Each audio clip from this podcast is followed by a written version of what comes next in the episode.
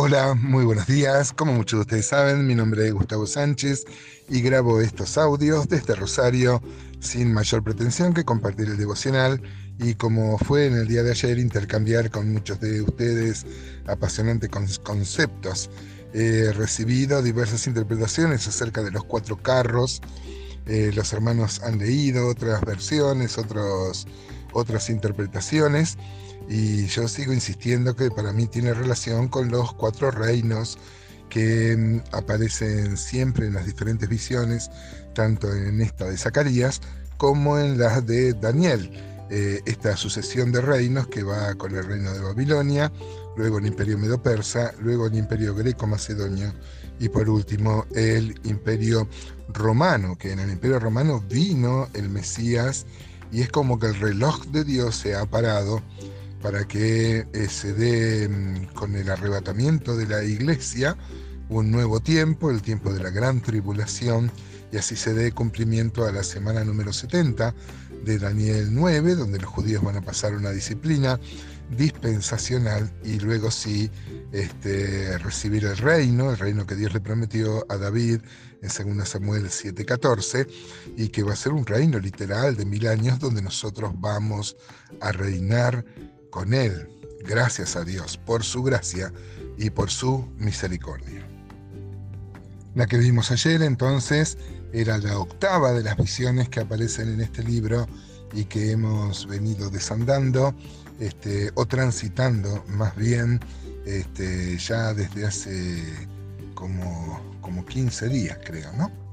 Bien, hoy vamos a terminar el capítulo 6, a leer por lo menos, va desde, desde el versículo 9 al versículo 15 y acá vamos a encontrar algunos judíos que habían venido de Babilonia y traen una ofrenda para la casa de Dios.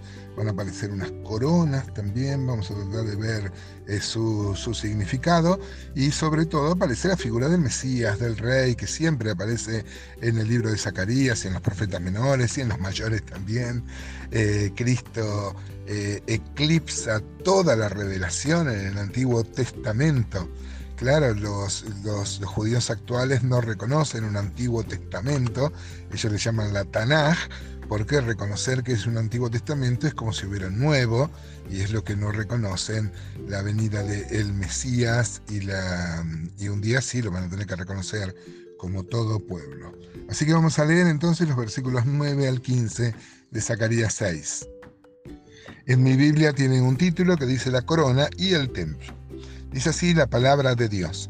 Vino a mí palabra de Jehová diciendo, toma de los del cautiverio a Eldai, a Tobías y a Jedaías, los cuales volvieron de Babilonia, e irás tú en aquel día y entrarás en la casa de Josías, hijo de Sofonías.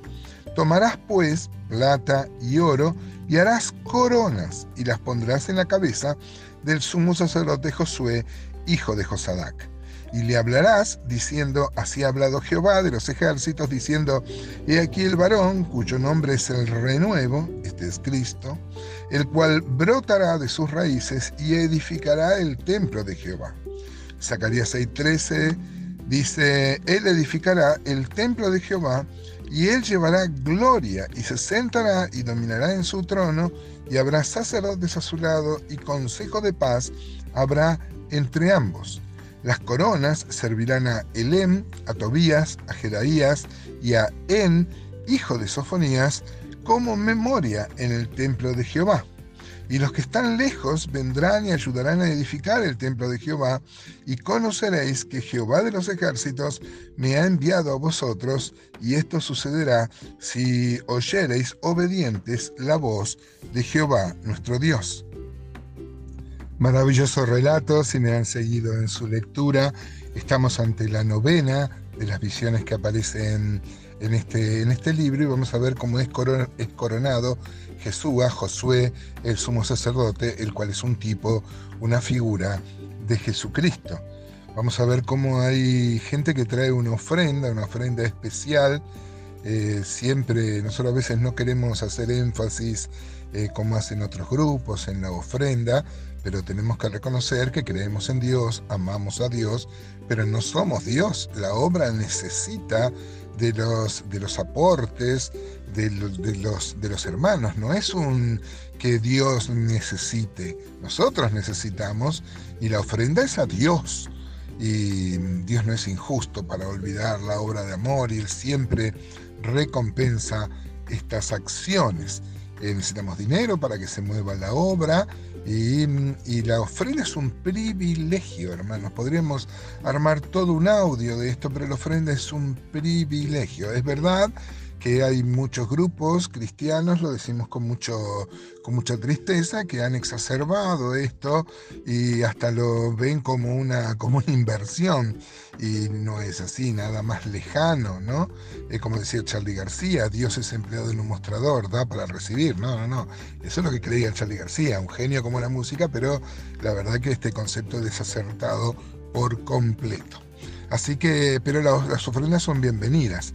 Y con esas ofrendas acá se arma una mm, eh, de coronas que reconocen las dos funciones del Mesías, de rey y de sacerdote. Jesús es coronado, él es, él es rey y es sacerdote, es sumo sacerdote.